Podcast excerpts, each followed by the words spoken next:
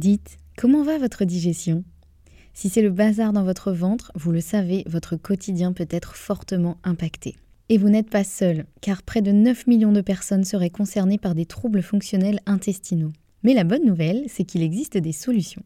Notre partenaire aujourd'hui, le complément alimentaire Alflorex Plus, vous permet de retrouver un confort digestif et l'équilibre de votre flore intestinale. Ceci grâce notamment à la souche brevetée Bifidobacterium longum 356-24 qui contribue à l'équilibre de la flore intestinale, ainsi qu'à la présence de calcium qui favorise le fonctionnement normal des enzymes digestives. 85% des personnes déclarent se sentir mieux avec la prise d'Alflorex Plus et c'est l'un des probiotiques les plus recommandés pour la sphère digestive. Et pourquoi pas vous? Le complément alimentaire Alflorex Plus est disponible en pharmacie et parapharmacie. Merci à eux de soutenir le podcast et place à votre épisode.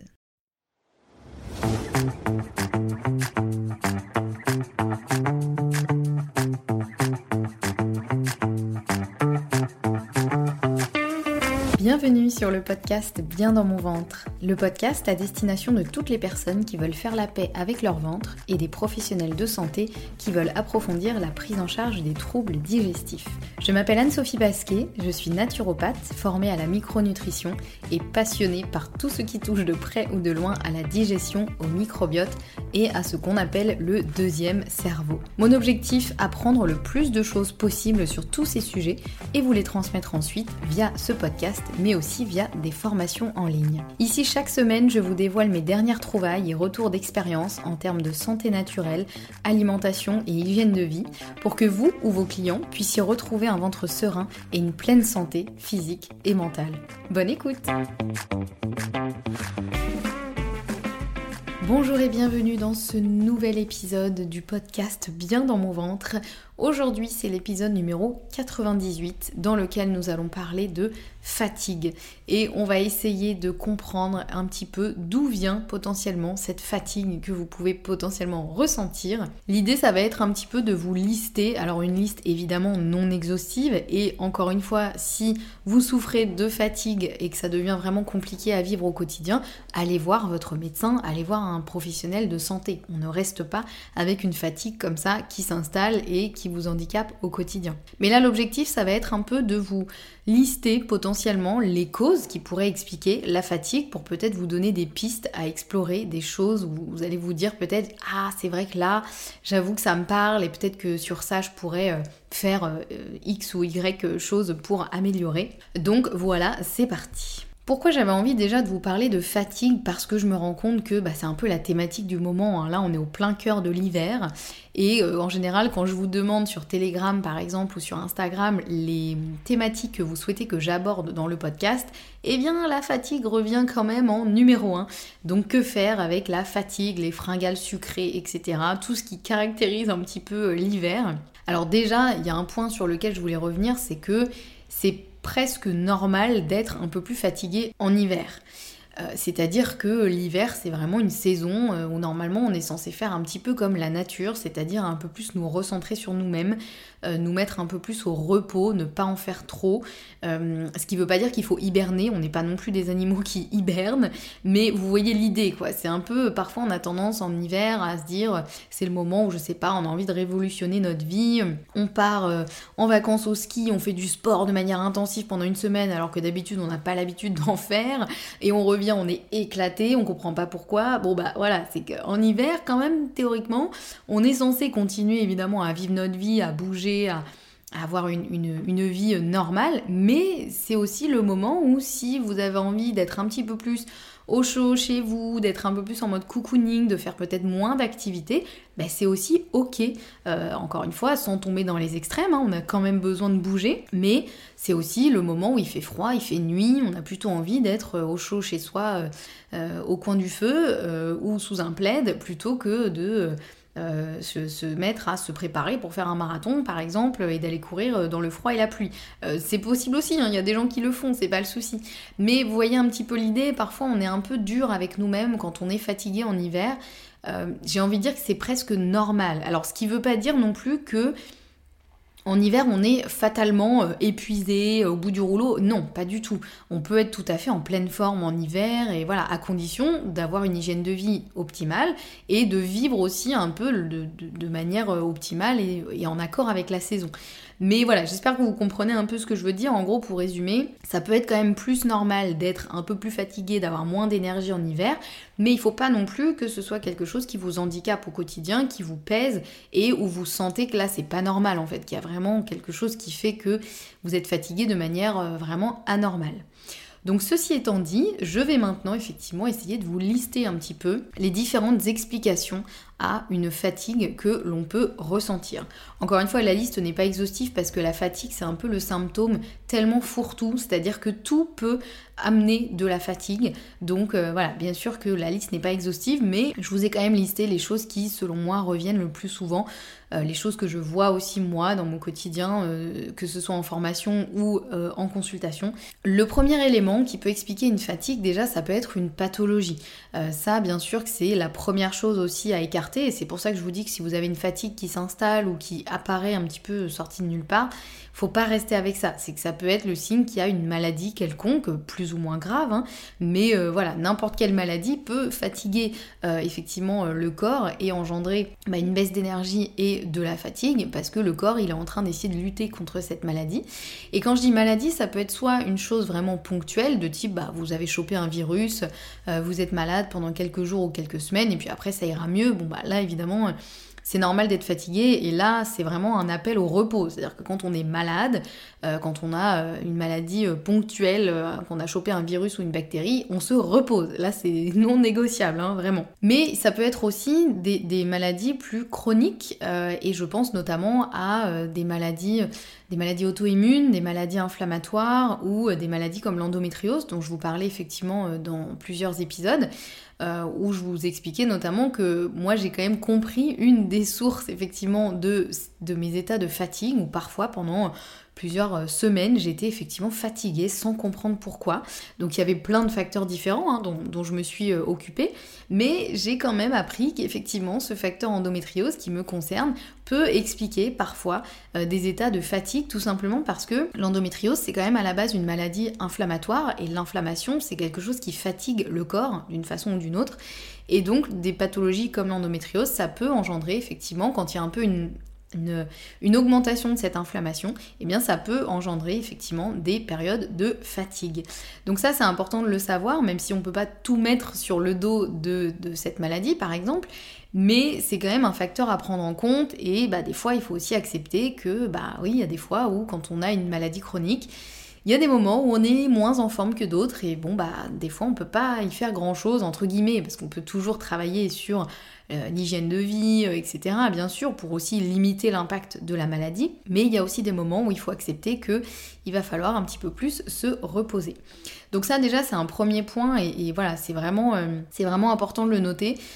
Déjà, vous, pour que vous puissiez éliminer potentiellement une pathologie, si jamais vous avez de la fatigue qui traîne et vous comprenez pas pourquoi, c'est toujours important d'aller vérifier tout ce qui est possible mais aussi pour vous dire que bah, si vous avez effectivement une maladie, euh, quelle qu'elle soit, eh bien ça peut expliquer en partie la, fatigue et c'est frustrant, mais c'est comme ça. Deuxième point aussi dans ma liste de choses qui peuvent expliquer la fatigue, évidemment, je ne pouvais pas ne pas en parler, c'est le manque de sommeil, bien sûr.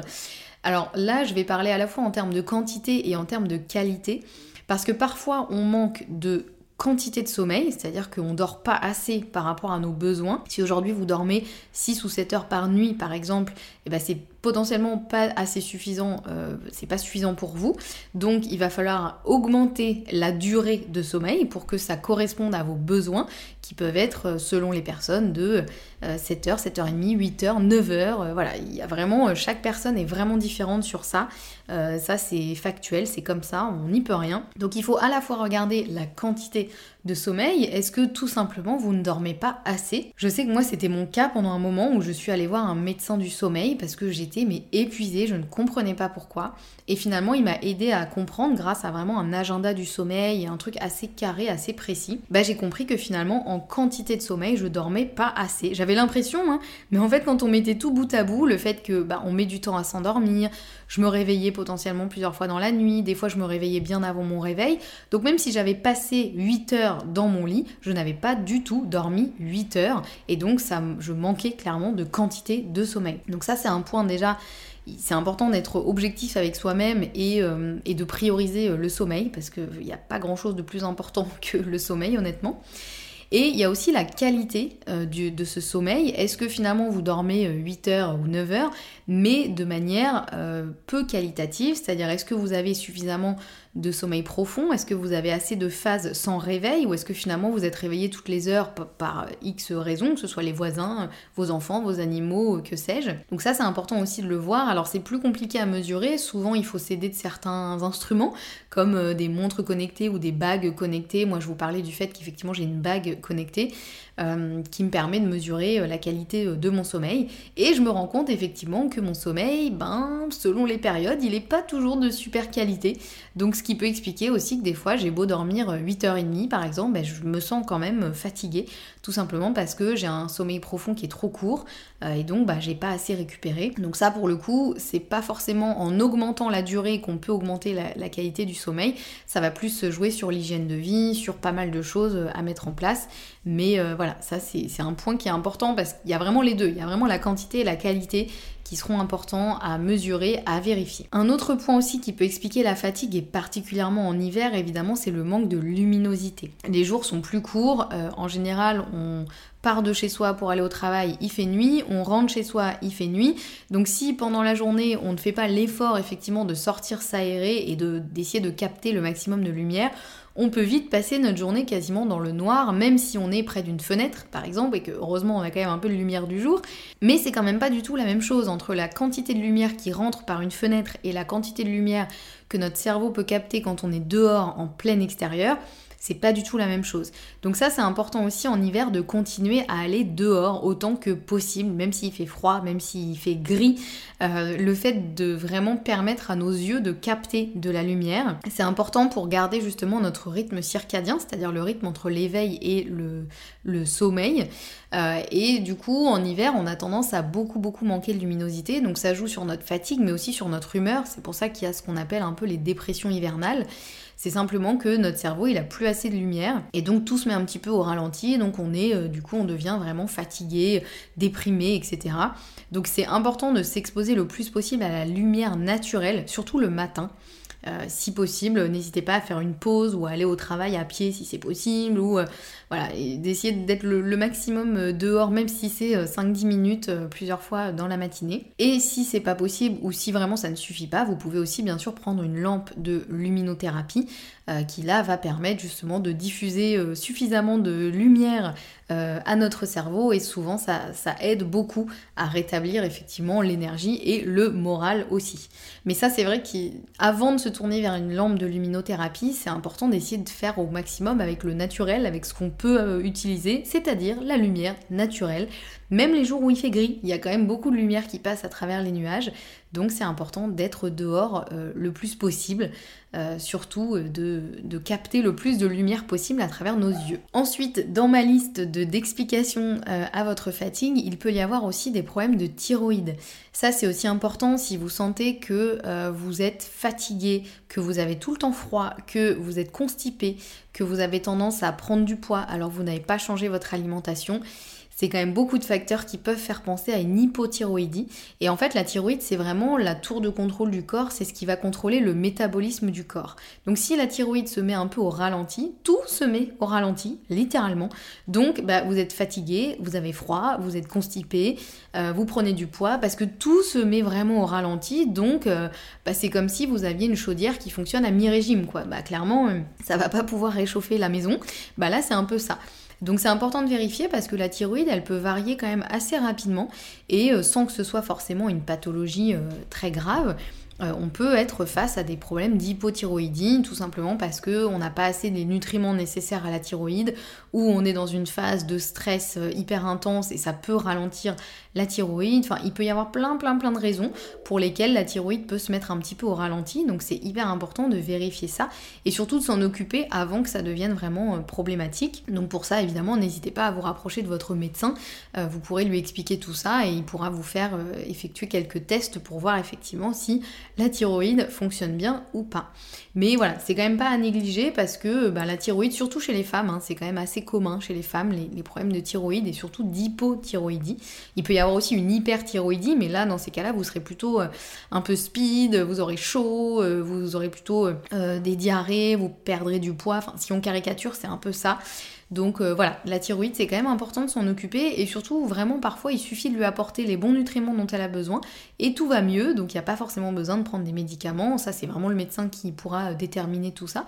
Mais euh, voilà, votre petite thyroïde, elle a besoin parfois qu'on s'occupe d'elle. Une autre explication à la fatigue, ça peut être évidemment une carence et notamment évidemment une carence en fer. Ça c'est quand même une, une, des carences qui a tendance à fatiguer le plus et surtout qui est assez assez commune, hein. ça arrive souvent chez les femmes, notamment les femmes menstruées, euh, qui perdent du sang euh, tous les mois, bah, du coup on perd une petite réserve de fer et donc selon notre capacité d'absorption et d'utilisation du fer, on peut se retrouver très vite en carence de fer. Donc ça c'est important de le mesurer, moi ça m'est déjà arrivé d'être vraiment mais complètement KO et finalement de me rendre compte que j'avais une ferritine à 7 par exemple, ce qui est quand même au ras des pâquerettes.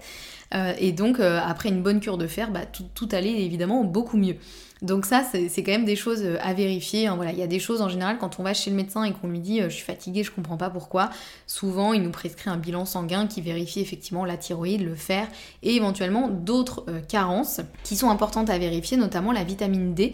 Si vous avez une grosse carence de vitamine D et notamment en hiver, ça peut aussi beaucoup vous fatiguer. Ça peut aussi vous rendre beaucoup plus vulnérable aux virus et aux bactéries qui passent, puisque du coup le système immunitaire terre fonctionne beaucoup moins bien. Donc euh, voilà, c'est important de vérifier ça. Euh, on peut être aussi en carence de magnésium, comme c'est le cas de beaucoup beaucoup de personnes. Pour le coup, le magnésium, ça sert à rien de le doser. Hein. Celui-ci, on peut en prendre euh, sans même faire un dosage sanguin, sauf bien sûr dans certaines pathologies très précises. Mais en général, là, on est au courant. Mais voilà, le magnésium, ça peut être aussi l'occasion de se faire une bonne cure parce qu'on est 80% à être en carence de magnésium, surtout si vous avez un profil un peu stressé. Donc euh, voilà, ça vaut le coup de vérifier et euh, ça vaut le coup de vérifier aussi tout le reste. Hein. Là, j'ai parlé du fer, de la vitamine D notamment, mais c'est important de vérifier aussi puisque n'importe quelle carence pourra engendrer de la fatigue, notamment parce que pour créer de l'énergie au niveau des cellules, le corps il a besoin d'énormément de nutriments, de vitamines, etc. Il y a des choses vraiment spécifiques dont le corps a besoin pour fabriquer de l'énergie il suffit qu'il manque un de ces éléments, et bah du coup c'est comme si vous étiez euh, sur une chaîne de production, il vous manque un outil, bah vous n'allez pas pouvoir travailler aussi bien que d'habitude. Donc la chaîne de production sera moins efficace, donc les résultats seront moins bons. Bah, c'est pareil au niveau de vos cellules. Si vous n'avez pas les nutriments dont vos cellules ont besoin pour fonctionner, et bah, elles vont pouvoir créer moins d'énergie et donc vous allez tout simplement être fatigué. Donc voilà, c'est important de, de toujours vérifier s'il n'y a pas une carence. Et parfois, c'est vrai que les médecins ont tendance à faire un peu des, analyses assez classiques pour tout le monde, mais des fois, si vous ne trouvez pas d'explication à cette fatigue, ça vaut le coup d'aller faire une analyse beaucoup plus poussée, où là, on va vraiment mesurer plus de vitamines, plus de, nutriments, euh, plus aussi de métabolisme du corps, etc. Voilà, faut pas hésiter si vraiment il n'y a pas d'explication à aller creuser. Une autre explication à la fatigue, ça peut être une suractivité du système nerveux, et surtout du système nerveux orthosympathique, c'est-à-dire celui de l'action, et à l'inverse, une sous-activité du système nerveux parasympathique qui lui est plutôt le système nerveux du repos, de la récupération, de la régénération. Et en général, quand on est un petit peu trop speed, un peu trop stressé, et qu'on se surcharge d'activités, de to-do list, etc., eh bien notre système nerveux orthosympathique va être un petit peu trop survolté et notre système nerveux parasympathique va un peu passer à la trappe. Or, les deux sont aussi importants l'un que l'autre, et s'il y en a un qui fonctionne plus que l'autre, eh bien ça va engendrer de la fatigue, puisqu'en fait c'est comme si vous étiez euh, le pied sur l'accélérateur en permanence, et que votre moteur, du coup, il y a un moment, il va surchauffer et donc il va se fatiguer. Donc c'est pour ça que c'est important aussi, quand on est fatigué, de se questionner, de dire est-ce que mon rythme de vie me correspond? Est-ce que j'en fais pas trop? Est-ce qu'il n'y a pas des choses que je pourrais enlever? Est-ce que je pourrais pas simplifier des choses? Est-ce que vraiment je suis obligée de faire tout ce que je crois être obligée de faire dans ma journée et de voir si effectivement vous n'avez pas juste une suractivation de votre système nerveux et si vous n'avez jamais de temps de repos, de récupération. Et le sommeil, ça compte, mais il n'y a pas que ça. Il y a aussi dans votre journée des moments de repos, de récupération. Ça peut être simplement juste d'être dans le calme, par exemple. Euh, ça peut être plein de choses, mais en fait, si dans votre journée vous êtes toujours à fond et que votre seul temps de repos c'est le sommeil, bah, ce ne sera pas suffisant et votre sommeil risque aussi de ne pas être de bonne qualité parce que le corps il a besoin à la fois de dormir mais il a aussi besoin parfois de se reposer, c'est-à-dire simplement d'avoir le moins de stimulation possible, que ce soit visuelle, auditive, tous les, tous les sens euh, entrent en jeu là-dedans mais aussi des obligations qu'on a à faire dans notre quotidien. Donc c'est important d'avoir un rythme équilibré entre l'activité et le repos. Une autre explication à la fatigue, ça peut être pourquoi pas une intolérance alimentaire et là je parle d'intolérance alimentaire, c'est pas forcément une allergie, donc c'est plus quelque chose d'assez sournois. C'est-à-dire que quand on a une allergie alimentaire, en général on consomme un aliment et dans les minutes ou les heures qui suivent, on a une réaction qui est quand même assez forte, assez violente. Et là il faut effectivement absolument enlever à 100% l'aliment de notre alimentation puisque notre système immunitaire le tolère pas du tout. Là, je parle plus d'intolérance, c'est-à-dire que c'est plus sournois parce que c'est souvent des aliments qu'on va consommer un peu au quotidien et pour lesquels on va pas avoir une réaction immédiate ni violente, mais qui va plutôt être un peu un truc un peu sournois qui va faire qu'on va avoir des symptômes un peu plus euh, généraux, un peu plus quotidiens, un peu plus masqués, et donc on va pas forcément se rendre compte que finalement on est plus ou moins intolérant à cet aliment. Et quand je parle d'aliments, je pense particulièrement à deux choses, évidemment c'est le gluten et les produits laitiers. Tout simplement parce que ce sont des choses qui en général ont tendance quand même à déclencher une petite intolérance chez beaucoup beaucoup de personnes et qui ont tendance surtout à déclencher une espèce de micro-inflammation intestinale. Et d'ailleurs la micro-inflammation intestinale, elle est aussi sur ma liste qui peuvent expliquer euh, la fatigue. Et en fait, c'est vrai que ces aliments-là, euh, on n'a pas forcément, soit on est vraiment intolérant, allergique, là on a une réaction très, euh, très rapide et violente, soit on est plutôt intolérant, ce qui est quasiment le cas finalement de à peu près tout le monde, tout simplement parce qu'aujourd'hui le gluten et les produits laitiers sont des choses qui sont malheureusement hyper transformées, qui ressemblent plus du tout au gluten et aux produits laitiers que consommaient nos grands-parents par exemple, et nos intestins ils n'ont pas l'habitude de ces molécules euh, hyper transformées qui ressemblent pas à euh, ce qu'on avait l'habitude de consommer il n'y a pas si longtemps, hein, finalement il y a 50 ans ou même 100 ans, et donc ça peut déclencher effectivement une micro-inflammation intestinale qui du coup n'aura pas de conséquences euh, majeures, on va dire, euh, visibles euh, de manière évidente, mais qui peut justement engendrer une fatigue, une perturbation du microbiote, une perturbation du système immunitaire. Et s'il y a une micro-inflammation intestinale, il y aura fortement une micro-inflammation au niveau du cerveau, puisque les deux communiquent et les deux sont hyper liés. Or, qui dit micro-inflammation au niveau du cerveau dit aussi bah, fatigue, anxiété, dépression potentiellement, et pourquoi pas d'autres pathologies euh, mentales qui peuvent arriver euh, par la suite de type euh, Alzheimer, etc. Donc ça, c'est pas des choses qui se font du jour au lendemain, mais en général, si on fait le test d'enlever notamment le gluten et les produits laitiers, surtout les produits laitiers de vache, eh bien souvent on se rend compte qu'il y a quand même une espèce de, de mieux-être qui arrive dans les semaines qui suivent. Euh, et, là, c'est quand même le signe que effectivement, bah, c'est pas forcément un, aliment qui vous réussit. Je vous en parlais notamment moi dans les épisodes sur euh, le, sans gluten et le fait que j'ai arrêté le gluten il y a quelques mois. Et ça a mis du temps, ça a mis quelques semaines où au début je me disais bon, franchement, je vois pas vraiment de différence, c'est bizarre. Et finalement, euh, il y a vraiment eu un avant et un après au bout de quelques semaines où j'ai vraiment vu une différence au niveau de mon énergie, au niveau de mon ressenti émotionnel aussi, euh, au niveau de plein plein de choses. Et c'est là où je comprends qu'effectivement, bah, le gluten notamment ne me fait pas du bien au niveau intestinal. Et honnêtement, ça fait du bien à personne au niveau intestinal, hein, le gluten. Hein. même si on n'est pas intolérant, c'est vraiment une molécule qui est tellement transformée aujourd'hui qu'elle est de toute façon plutôt irritante pour euh, l'intestin. Même si on n'a pas encore une fois de, symptômes majeurs qui se déclenchent juste après avoir consommé du gluten, c'est plus sournois. Mais euh, voilà, ça c'est quand même quelque chose à prendre en compte et ça peut valoir le coup d'essayer de vous faire une petite cure de, euh, moi je dirais qu'il faut au moins au moins 2-3 mois pour vraiment voir les résultats et, vraiment avoir une vraie différence. Ça peut valoir le coup de vous faire une petite cure de euh, sans gluten et euh, sans produits laitiers de vache. Euh, petit bémol bien sûr, et, alors ça évidemment c'est toujours à faire, vérifier avec votre médecin, etc. Hein, ça je, je, le redis, mais c'est hyper important. Mais surtout, l'idée c'est pas de compenser par des choses ultra transformées ou, ou des choses hyper industrielles qui vont au contraire vous faire plus de mal que de bien. Si vous remplacez le gluten, c'est pas pour aller euh, dévaliser les rayons sans gluten, plein de produits euh, hyper industriels, même bio, hein, mais qui du coup n'ont aucun intérêt nutritionnel et vous allez finalement, euh, encore une fois, vous faire plus de mal que de bien. L'idée c'est plus de vous renseigner pour faire les choses un peu bah, dans le bon sens, quoi, d'essayer de remplacer le gluten et les produits laitiers de vache par des choses qui vont être bonnes pour la santé et pas juste des substituts ultra transformés. Et euh, ensuite, l'idée, ça va être de voir bah, est-ce que vous vous sentez mieux?